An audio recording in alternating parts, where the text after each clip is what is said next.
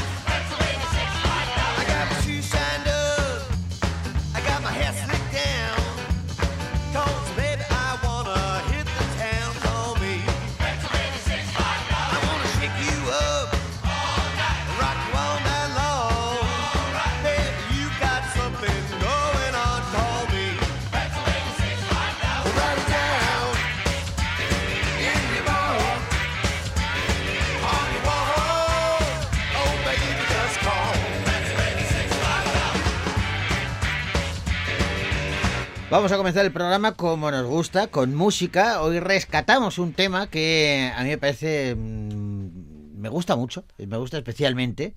Pertenece a la película Misión Imposible 2. La- De, de todas las de la saga, la que, la que menos me gusta.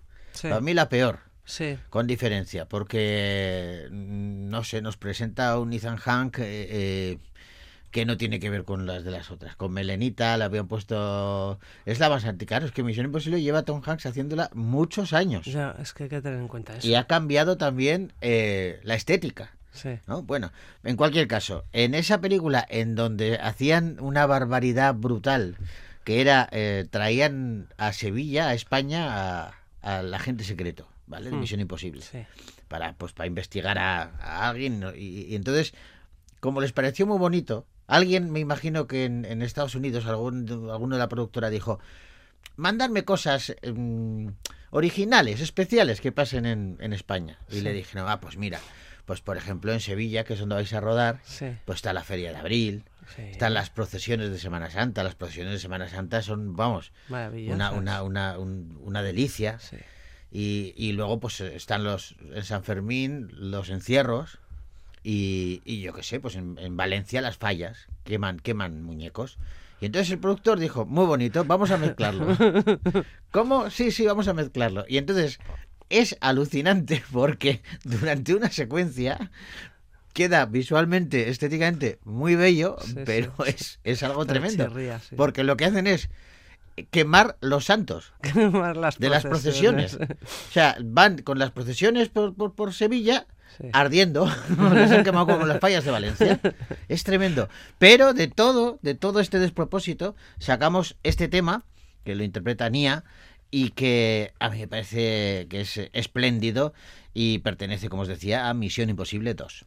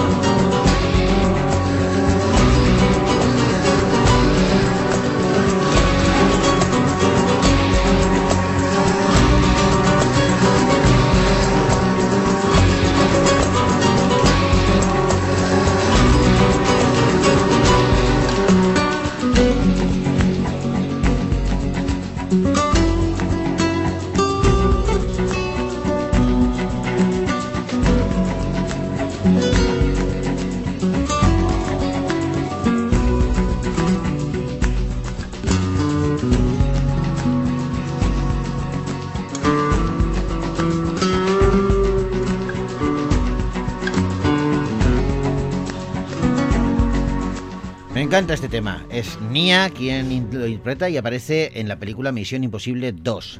Nos ha conducido justo, justo hasta el momento en el que nos vamos al cine.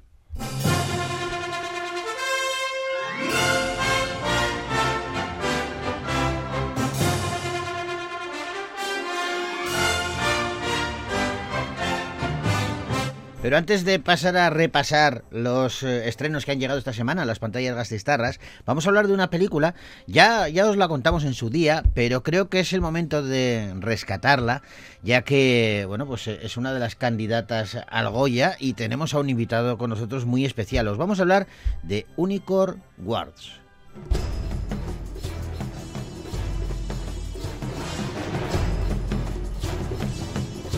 Claro, uno piensa en unicornios y en ositos y dice, qué bonito todo. Qué bonito todo. Pues Esta- no te creas tú que es tan bonito. Pues esta es para muchos la película de animación del año. Es una película que está nominada al Goya, eh, a los premios Feroz, a los del Círculo de Escritores Cinematográficos y ha ganado el premio Días de Cine. Y la dirige Alberto Vázquez, un señor que ya tiene, bueno, un señor, no es muy señor, ¿eh? Pero ya tiene en su haber tres Goyas, dos por cortometrajes y uno por el largo Psiconautas. Me imagino cuando dices que no es muy señor, te Quiero decir que a no la edad. que no es muy mayor, Sí, claro, sí, que- porque pisa un y... en fin, en cualquier caso, yo cuando decía que, claro que cuando hablamos de unicornios y dositos, pues eh, suena todo así como muy bucólico y no lo es tanto, es porque la peli tiene mucho mensaje. Nos cuenta que hay una ancestral guerra entre los ositos y los unicornios, ¿vale? Por un lado está Azulín y su hermano Gordy, que se entrenan como reclutas del ejército osito en el campamento Corazón. Sabéis que los nombres y todo son como muy Sí. tal, ¿verdad? Pero los ositos son seres vanidosos y crueles, y para ellos el unicornio es un demonio, y su libro sagrado afirma que quien beba la sangre del último unicornio se va a convertir en el nuevo ser bello y eterno. Así que el ambicioso osito azulín que ansía la sangre de ese último unicornio para ser eternamente bello, pues eh, se va a meter en muchos líos. Y Gordy, en cambio, que es feo, inseguro, está obsesionado por la comida, pues digamos que sufre un poco de bullying porque es objeto de constantes humillaciones, mm, comete grandes torpezas, o sea que como ves la peli tiene mensaje, pero igual que sea el propio Alberto Vázquez quien nos lo cuente. Alberto, ¿cómo estás? Hola, ¿qué tal? Aquí está el señor. El señor. El señor. es que soy un señor, es que soy un señor. Claro, voy pues- para- Está a punto de saludarte así, ¿eh? señor Alberto Sánchez, ¿cómo está usted? Está Alberto bien. Vázquez. O Alberto Vázquez, ¿ves? Estamos, estamos hoy eh, sembrados. Oye, Alberto, lo primero que tene- tenemos que dar es la enhorabuena, Sí. porque Gracias. claro, eh, que, que- que digan en muchos medios que esta es la película de animación del año, eh, que, que seas candidato al Goya, me imagino que a ti, eh, bueno, cuando uno acomete un proyecto de estas características siempre tiene muchas esperanzas, pero luego hay expectativas que se superan, ¿no? Sí, la verdad que contento con todo el reconocimiento, el apoyo y, que nos han dado todos los medios y bueno, muy contentos por estar aquí en, en todos nominado a, a muchos premios y que la peli se estrene en muchos países y está siendo como todo muy bonito. Pero bueno, el- lo interesante es poder seguir haciendo más películas. Eso es el premio que, que yo espero, ¿no? Que después de esta venga otra. Con, con- cuando decía que la peli tiene muchos mensajes, yo creo que el, el principal, podemos decir, podríamos calificarla de película antibelicista. Bueno, sí. eh, de hecho, yo creo que casi todas las películas bélicas en realidad son antibelicistas, ¿no? Hay pocas Tienes razón, películas. sí, sí. yo creo que sí, que hay pocas películas bélicas que sean probélicas, ¿no? Quizás algunas películas de Corea del Norte, propagandistas, ¿no? O en la Segunda Guerra Mundial, que había un propagandismo, ¿no? Hacia la guerra. Pero ahora yo creo que, bueno, que sí, es una película antibélica, es una película ecolog- ecologista también, Ajá. es una película que habla sobre el fanatismo, sobre el origen común de, de todas las guerras, ¿no? sobre el dominio de la opinión pública y un poco también sobre el odio, el odio hacia, hacia el desconocido, ¿no? En este caso los ositos hacia los unicornios, ¿no? Ajá. Y también tienen odio hacia un poco hacia ellos mismos, ¿no? Se hacen mucho bullying, son muy competitivos, ¿no? Entonces, bueno, es una película que habla un poco de lo malo que tenemos como ser humano. ¿Y por qué utilizar eh, algo, eh, un, un- bueno, los ositos, los, los Algo tan unicornios, tierno, algo tan tierno, tan bucólico, eh, todo con muy colorido también, y de pronto lo que estás metiéndote es en otro mundo? Sí, en realidad es un ejercicio de contrastes, ¿no? La película juega con, a contrastar, ¿no? Eh, la- estos animales antropomorfos, estos, bueno, los ositos, los unicornios, nos remiten un poco a nuestros iconos de la infancia, ¿no? Eh, a, los orígenes del cine de animación, a los orígenes del cómic, a las fábulas, a los cuentos clásicos, ¿no? Y es muy interesante, me gusta utilizarlo porque se entienden en todo el mundo. Es decir, son universales. No tienen un tiempo ni un lugar definido, ¿no? O sea, es hablar de la guerra, pero como una alegoría, como si fuese una eso, un, un gran cuento, ¿no? Y, y tú si ves esta película, pues no sabes de dónde es. No sabes si es japonesa, si es americana, francesa o española, ¿no? Es verdad. Y eso, y eso, y eso es muy interesante. No tienes que explicar nada, ¿no? Porque ya juegas con la uni- universalidad. Mm. Qué bueno. Y todo parte, eh, todo esto, este largometraje parte de, de una historia, un cómic, una historia de cómic corta que, que hiciste hace unos años ya, ¿no? Sí, a ver, la idea inicial surge de un pequeño cómic que dibujé allá por el 2009, una historia corta, y después, en el año 2013, realicé un cortometraje que se llamaba, se llama Sangre de Unicornio, Sí. que está hecho a lápiz y acuarela y en el que contaba la historia de dos hermanos que iban a cazar unicornios porque necesitaban su sangre, sabor arándanos, para mantenerse bellos. Pero en realidad era una excusa para hablar del bullying de uno al otro y, bueno, algunas cosas más, ¿no? Este fue un corto realizado de una manera muy, muy sencilla, muy, muy ¿no? Animado así, sin mucha conciencia. Y después, en el año 2016, me pareció que la idea, fue un corto que funcionó muy bien a nivel internacional, y me pareció que la idea daba para más. Entonces decidí mezclar un poco este universo del corto con el género bélico, que es algo que a mí, bueno, pues me gusta, siempre he querido hacer una película bélica, y también mezclado un poco con una historia mitológica, épica y religiosa, ¿no? Es por eso que siempre que defino esta película, pues la defino un poco entre un híbrido entre Apocalypse Now, Bambi y la Biblia. Yo creo que ahí te haces un poco de idea. Vaya cóctel, ¿eh? Sí, un- la verdad que sí. A mí lo que me alucina es que eh, yo creo que esta película puede pasar a la historia porque eh, jamás había escuchado a un villano, fíjate que ha habido villanos de todo tipo, ¿eh? pero a un villano que se llame Azulín, mm, no, me cuesta, ¿eh? Y, y sin embargo, ahí está. Sí, sí, es un personaje bastante deleznable. Eh, y además es, es muy curioso porque eh, la película la vemos a través de sus ojos, es decir, eh, es él el que nos lleva por, por la historia, ¿no? Es que es el principal protagonista y, Y- es y el villano de la película. Y esa visión incluso justifica algunas maldades. Pues puede ser, porque se habla de, de dónde viene su verdadera personalidad, los problemas que tuvo de pequeño también, hay unos flashbacks en donde se ve cómo el trauma, por así decirlo, el trauma de- Sí, sí. del niño, ¿no? Afecta al adulto, ¿no? Eh, y, y, y es eso, ¿no? Es eh, crea cierta incomodidad en el espectador, porque es un personaje eh, que, que es, bueno, eh, bastante tóxico.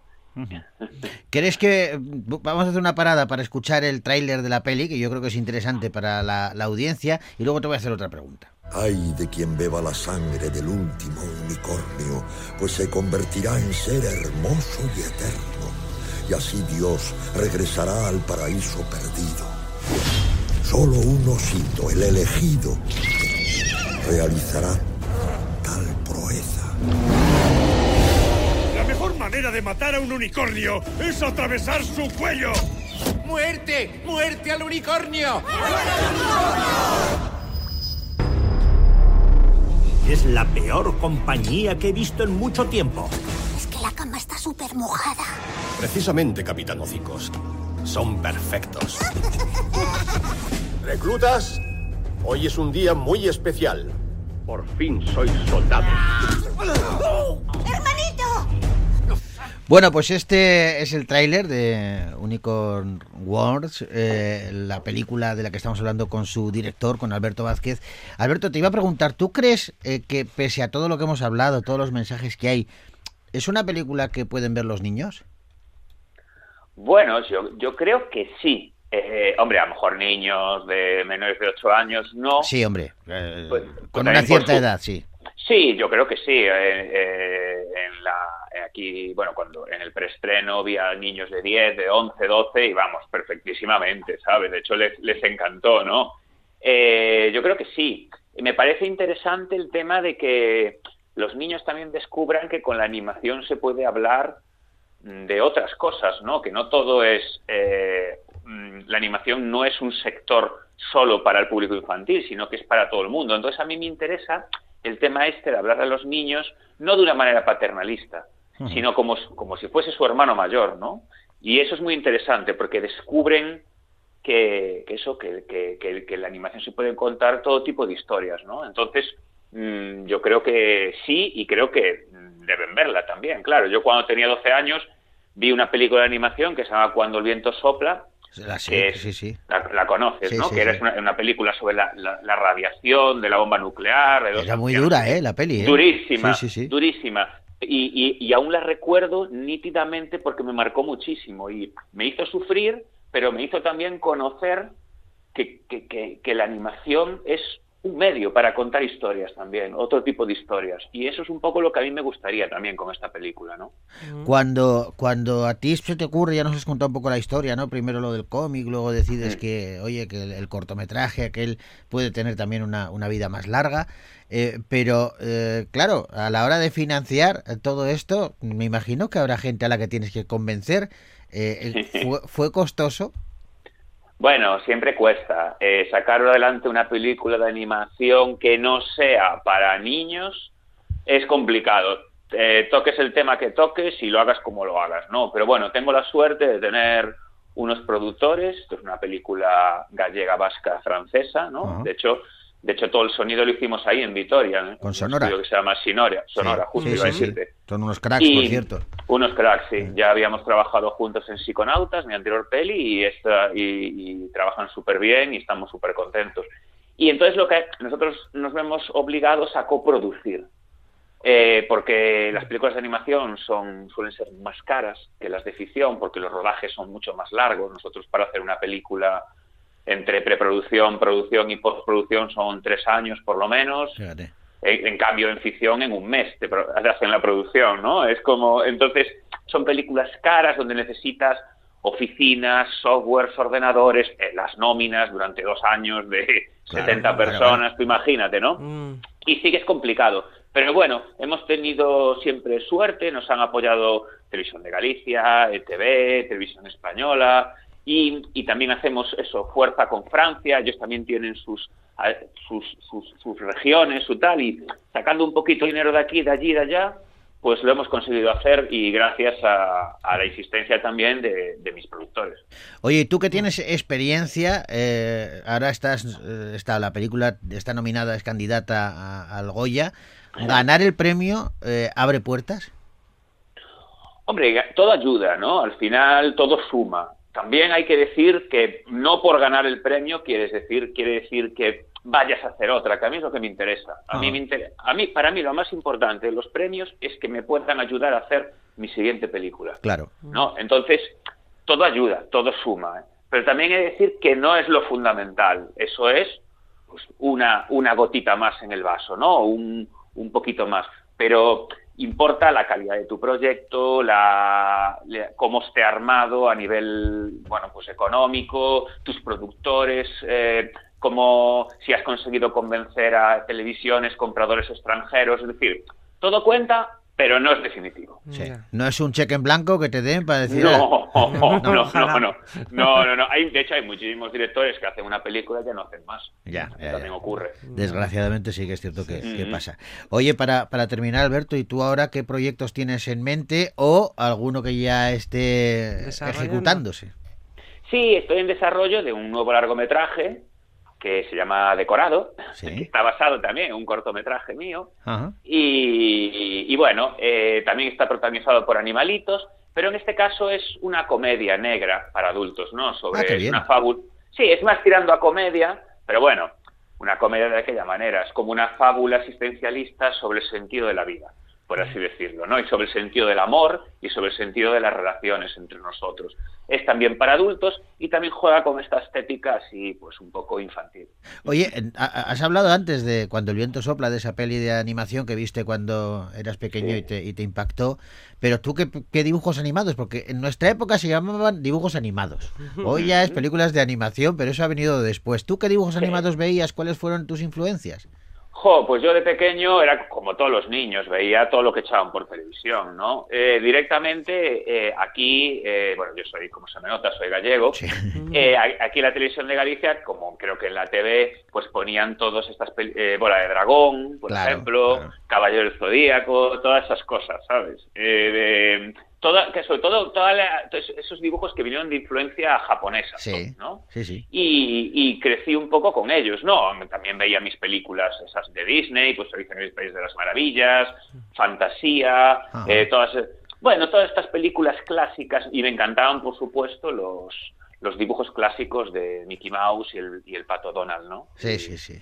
Yo era, Eso yo era, muy, yo era muy fan de esos cortos y de los de Bugs Bunny y los de la Sí, Warner clásicos, esos me, me, Los me Looney- maravillaban. Looney Tunes también. Los Los Looney Tunes, sí, el Correcaminos, el Coyote, que bueno, lo que te echaban en la tele era, ¿eh? Claro. la verdad, ¿eh? veías ahí, pero esos dibujos clásicos tienen un encanto y que aún un día los ves hoy en día, han pasado a lo mejor 80 años. de Siguen vigentes, ¿eh? Sí, sí. Y, y se, se mantienen perfectísimamente. Sí, sí. Bueno, pues Alberto, lo que de momento se mantiene perfecto y ojalá que dentro de poco tengas eh, un Goya en la mano eh, es esa peli, Unicorn Wars. Yo es la- el peor título que le podías poner para mí para pronunciar. ¿eh? Ya O lo sea, sé. Es, es- Creo eso, horroroso para pronunciar, pero la peli... horrible, horrible, ya lo sé. Tenía que haber sido en español, pero como es un proyecto así que nació un poco internacional, Sí, sí, sí. pues le pusimos el nombre así en inglés y ahí quedó. Pues ahí se queda, nosotros lo recomendamos porque la peli es fantástica, como os hemos contado, tiene muchos muchos mensajes y, y es una película que, que- que debéis de, de ver si no la habéis visto todavía. Alberto, mucha suerte y muchas gracias. Muchísimas gracias a vosotros. Un Un abrazo, abrazo. adiós. Un abrazo, hasta luego.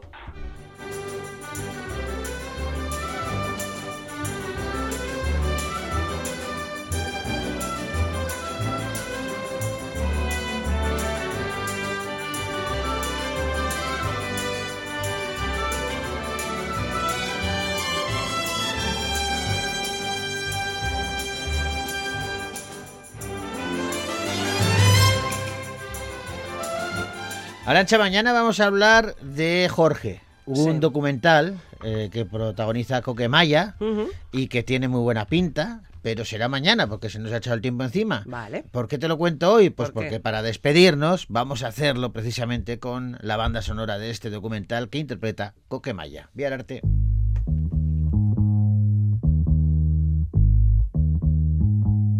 Una vez